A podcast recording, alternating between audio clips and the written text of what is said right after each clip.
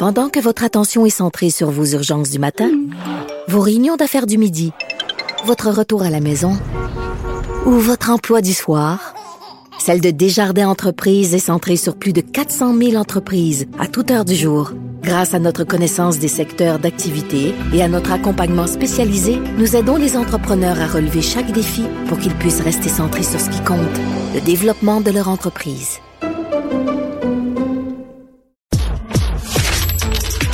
Économie, finance, affaires, entrepreneuriat.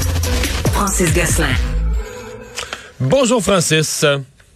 Salut Mario. Alors c'est euh, la journée où Hydro-Québec nous fait son rapport financier, mois de février, donc euh, pour l'année qui s'est terminée au 31 décembre. Euh, ouais, pas mal du tout, hein? pas, ouais, pas, trop pire, puis c'est assez comme ils disent en anglais, live on a high note, hein, Madame Brochu pourra se targuer de partir au sommet de la gloire hydro-québécoise. En même temps, elle a été euh, humble. Elle a dit, écoutez, attendez, c'est une année exceptionnelle, le prix de l'énergie, etc. Euh, elle a déjà dit au gouvernement, budgétez pas des entrées de revenus comme ça pour l'année prochaine. Là. non, je, ne recommanderais pas ça au gouvernement euh, de la CAQ, effectivement, mais il n'en demeure pas moins que c'est une augmentation là, sans précédent, puis c'est même un, un montant record de 4,5 milliards de dollars de bénéfices qui ont été générés. Ça se compare à 3,5 milliards environ euh, l'exercice précédent. Donc, on parle d'une augmentation, Mario, de presque 30 du bénéfice net. Donc, c'est vraiment, c'est beaucoup de dollars.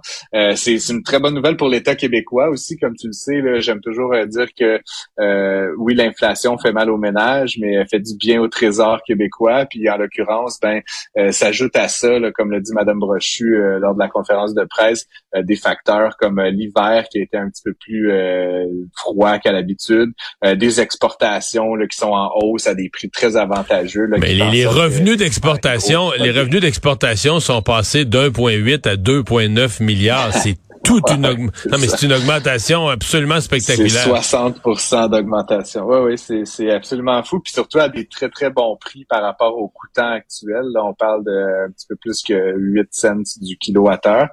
Euh, donc c'est c'est assez c'est une assez bonne nouvelle, c'est certain que ça sera pas comme ça tous les ans, mais on se rappellera que le Québec là et c'est assez récent comme phénomène est dans une excellente posture dans la mesure où on est passé d'un régime où euh, Hydro-Québec avait constamment des surplus à une, une période actuellement vraiment de rareté énergétique, ce qui lui permet euh, autant pour euh, les, industriels qu'à l'exportation d'être un petit peu plus sélectif sur euh, l'électricité qu'elle vend et les tarifs auxquels elle le vend à ses différents clients-là. Donc, ce sera peut-être pas ce niveau-là chaque année, Mario, mais je pense qu'Hydro-Québec est en très bonne posture à la limite pour la prochaine décennie de, à ce hmm. titre-là.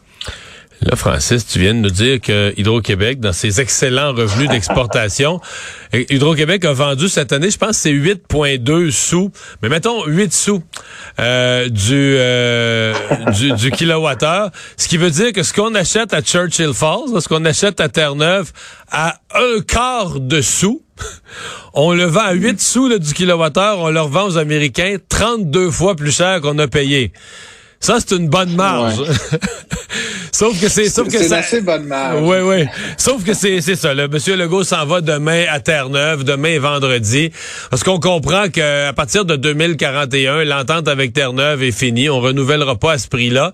Et je pense que comme, écoute, ça fait des années que j'entends dire ça, faut pas, faut pas laisser cette entente-là arriver à son terme. Il faut renégocier quelque chose de global avec Terre-Neuve euh, plus tôt mm. que tard. Effectivement, puis c'est, je sais pas pour les auditeurs qui connaissent peut-être pas l'histoire de Churchill Falls, c'est une histoire qui date vraiment des années 60, là, où vraiment on a commencé tranquillement à arnacher la rivière, ça menait à la construction du barrage.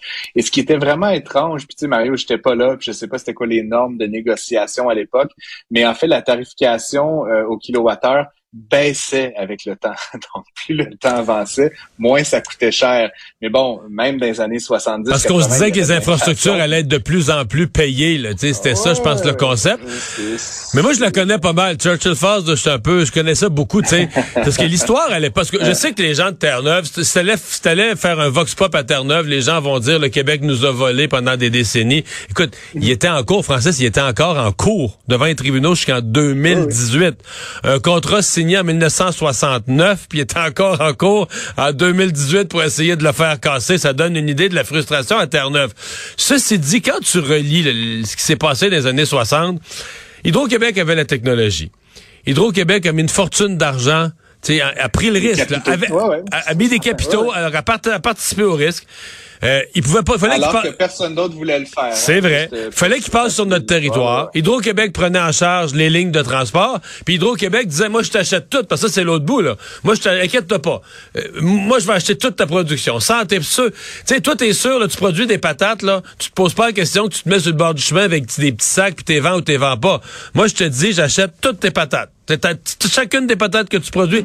Tu comprends? C'est sûr que tu baisses le prix quand. Fait quand t'as participé au risque, t'as participé à la technologie, t'achètes 100% du produit, tu t'occupes du transport, puis le transport se fait sur ton territoire. C'est sûr que t'es en pouvoir de négocier ça pour négocier un plus bas prix. Bon, ceci dit, j'avoue qu'on a négocié un très, très, très bas prix. en tout cas, je, je, je donnerais une petite tape dans le dos aux négociateurs côté québécois et je dois quand même t'avouer que même si je, pense que c'est une bonne nouvelle pour les Québécois, justement, les Terneviers sont quand même légitimes dans leur droit d'exiger que éventuellement ce, ce, ce délai soit renégocié autrement. Et là, comme tu le dis, l'enjeu, c'est que 2041, ça peut sembler loin, mais la quantité d'énergie produite par ce complexe-là, Mario, on parle de 5000 mégawatts.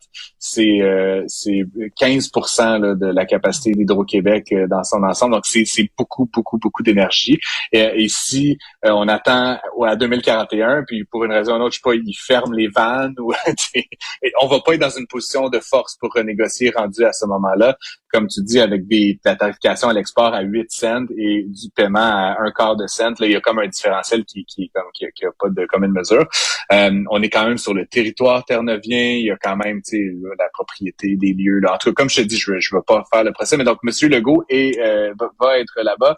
Et, ce qu'il a évoqué, puis je trouve ça intéressant, c'est qu'on pourrait bonifier l'entente par anticipation. C'est-à-dire que plutôt que d'attendre à l'échéance puis de se faire dire ben maintenant ça va être on va passer de un quart de scène à cinq scènes, je dis n'importe quoi, ben peut-être qu'éventuellement il pourrait y avoir une bonification du tarif qui est payé dès rapidement là, dès l'an prochain puis s'assurer que les Terneviens soient euh, plus favorablement disposés à, continuer cette entente là. Mais qui nous donne pas qui nous donne pas un coup, en échange il nous donne pas un coup de jarnac en, 2041. Mais moi je t'ajoute une couche à ça. Je t'ajoute une couche à ça. Euh, peut-être parce que François Legault a aussi en tête ça prend plus d'électricité. Alors, si tout ce que tu viens de décrire se faisait de surcroît dans une nouvelle collaboration Québec-Terre-Neuve pour un nouveau barrage, il semble qu'il y en aurait dans ce coin-là des possibilités. Euh, oups, là, euh, tu comprends? Et là, ta négociation est encore plus globale. Tu négocies une réouverture de contrat, euh, un nouveau prix, mais un nouveau projet, etc. Alors, moi, je pense que c'est comme ça que pense François Legault. Il disait plutôt, là, de, plutôt de saigner Terre-Neuve jusqu'à la dernière journée en 2041, puis après ça, c'est eux autres qui nous redonnent un coup de jardin. C'est qui se, qui se revengent en nous chargeant le gros prix. On va essayer de faire ça gagner. Puis, politiquement, moi, je vais te dire, je, je, regardais ça aussi politiquement. Pour Andrew Ferry, pour le, le premier ministre de Terre-Neuve, lui, il aurait un gros gain politique, tu sais, à dire, hey, moi là, ah, suis celui, j'ai renégocié Churchill Falls, l'affaire qui a fait suer ma population depuis des décennies. Moi, j'ai, j'ai négocié avec François Legault, j'ai fait rouvrir l'entente. Fait, je sais pas, je, je sais que tout le monde dit que c'est une négociation qui va être bien, bien dure, c'est vrai, mais moi, à mon avis, il y a quelque chose de possible. Euh, c'est certain. Puis, tu sais, le, projet que tu évoquais, enfin, il y a plusieurs projets sur la table, mais un des projets que tu évoquais, Mario, c'est Gull Island, Gull Island qui est, un autre projet central qui viendrait augmenter d'à peu près 50% Donc, on passerait à 7200 mégawatts. C'est beaucoup, beaucoup, beaucoup d'électricité, Mario. Puis, euh, puis au Québec, on serait euh, acheteur. là. Je pense qu'on la ligne de transmission est déjà là, puis on serait acheteur. Et c'est compliqué au Québec. Il y a moins de rivières disponibles. Il y a beaucoup de territoires qui sont actuellement occupés. Euh, il y a déjà un travail qui a été fait euh, du côté de Gull Island, qu'on est déjà avancé dans le projet. Donc, on, a tout à gagner euh, de pouvoir acheter. Puis, je vais dire une chose, Hydro-Québec, c'est un lien avec la première nouvelle. On sait acheter et vendre de l'électricité. On est comme, on est devenu là au cours des dernières années très bon à ça. On a des débouchés aux États-Unis. Fait qu'on a tout le, le dispositif en place que Terre-Neuve n'a pas nécessairement à dupliquer cette infrastructure-là, mais après, il faut quand même leur acheter la matière première à juste prix. Puis c'est ça que M. Legault, je pense, est allé évoquer avec son homologue. Puis on verra effectivement comment ça se traduit concrètement pour les Québécois puis pour euh, la société d'État. Euh, baisse importante des excédents chez Desjardins. Oui, effectivement. Ben, bonne nouvelle chez Hydro, moins bonne euh, chez, chez Desjardins. Euh, l'entreprise a affiché une, une baisse de, de son ce qui est l'équivalent de son profit. mais bon, c'est une coopérative. Il eh, eh, eh, faut pas utiliser ce mot-là. ouais, ben, tu m'as blessé les oreilles, là, je souffre là. Et euh, as-tu vu le papier de Patrick Lagacé dans la presse euh, sur la super violence? Ah oui, ouais, j'ai ri. euh, mais tout ça pour dire, les revenus sont en hausse de manière assez importante chez Desjardins, de presque 7% mais malgré tout, comme je le disais, les, euh, les excédents sont en baisse. Euh, Monsieur Cormier là, a évoqué qu'éventuellement c'était lié, euh, ben, étrangement, au retour de la de la normalité. Hein, puis un des facteurs, ça fait qu'il y a plus de véhicules sur la route, donc plus d'accidents. Donc en matière de sinistre, là, le côté assurance a quand même peiné un peu. différent aussi euh, sinistre naturel. On se rappellera la tempête euh, qu'il y a eu là, plus tôt cette année, là, qui avait fait quand même beaucoup de dommages là, dans beaucoup, beaucoup de résidences québécoises. Ça a coûté cher aussi aux assureurs, dont Desjardins est un, joueur important sur le marché québécois. Euh, on demeure en territoire bien positif, le vert. donc, l'entreprise a fait près de 2 milliards d'excédents. mais donc, encore une fois, c'est une diminution de près de 30% par rapport à l'exercice similaire l'an dernier. des, des ristournes pour les des, des pour les sociétaires, c'est ça? Exactement. Il va quand même y avoir des ristournes euh, qui vont être bonifiés d'ailleurs par rapport à l'année dernière d'à peu près 4% Donc, si vous attendiez après ça pour payer votre épicerie, euh, n'ayez crainte des jardins, ça va euh, au rendez-vous. Merci Francis, à demain. À demain.